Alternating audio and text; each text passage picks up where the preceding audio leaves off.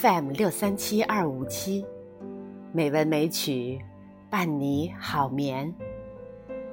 亲爱的朋友，今天是美文美曲第一千一百七十二期节目。山竹妈咪呀，继续和大家分享蒋勋老师的美文。今天这段美文的题目是：当感官的主人。而不是感官的奴隶。在探讨官能之后，我在收尾的部分，希望能够跟大家一起进入另外一个领域——心灵的领域。人类器官所产生的快乐，不一定是负面的，因此。让感官被压抑、受节制，或者忍受很多难熬的戒律，并不是美的正常发展。相反的，我们应该让孩子从童年到青少年这段最敏感的时期，给予他很多身体感官上的引导。譬如说，带他去爬山，让他。去听风的声音，流水的声音，让他的听觉里面有丰富的记忆；让他去看黎明，看黄昏，让他视觉上感觉到色彩上的华丽。他的心灵整个被充满以后，有一天，他不会满足于官能上的低等的满足。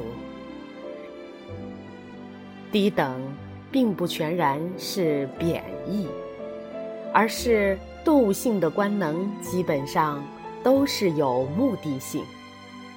我们说，口腹之欲，就是带有目的性的。在动物的世界里，雌性动物分泌一些气味的时候，雄性的动物就会有生殖的欲望。这些欲望。都是被官能所操控的，因此，如果味觉全部是为了吃饱，触觉和嗅觉也全是为了性，那就只能是低等的满足。人类不是这样。我们知道，人之所以被称为灵长类，是因为“灵”这个字。指的是心灵的状态。我们知道，人被称为高等动物，表示它虽然有动物性，可是不只停留在动物阶层。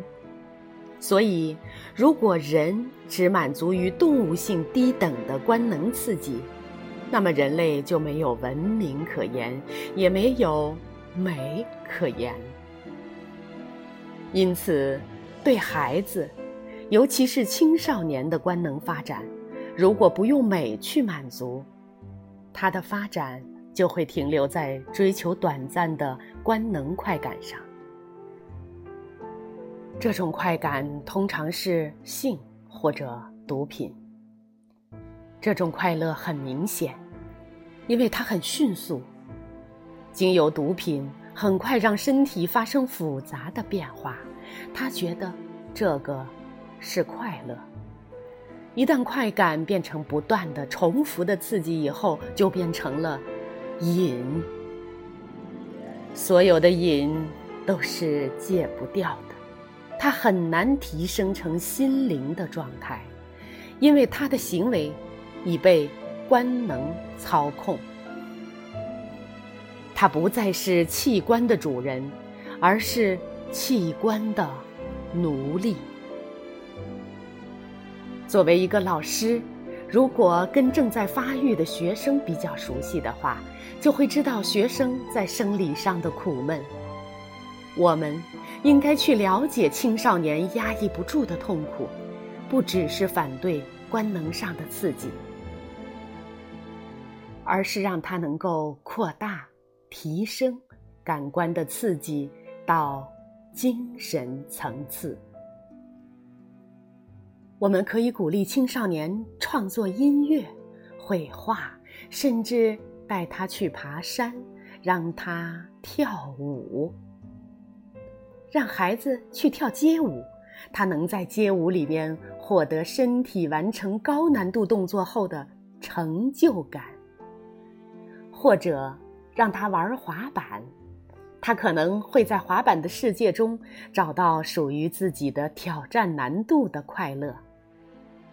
那么，他在心灵层次上所获得的满足，就成为低等的快乐所无法取代的。如果让他一再的沉溺在官能上的刺激，到最后，这种快乐就会变得无以自拔。无以自拔的状态绝对不是美感。被感官驱使，会变得不快乐。当自己想要拒绝、想要逃避这种循环时，已经逃不出来了。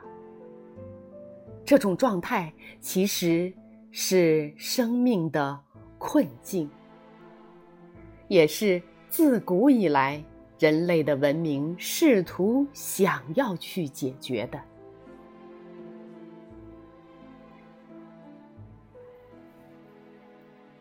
好了，今天跟大家分享的蒋勋老师的这段美文就到这里。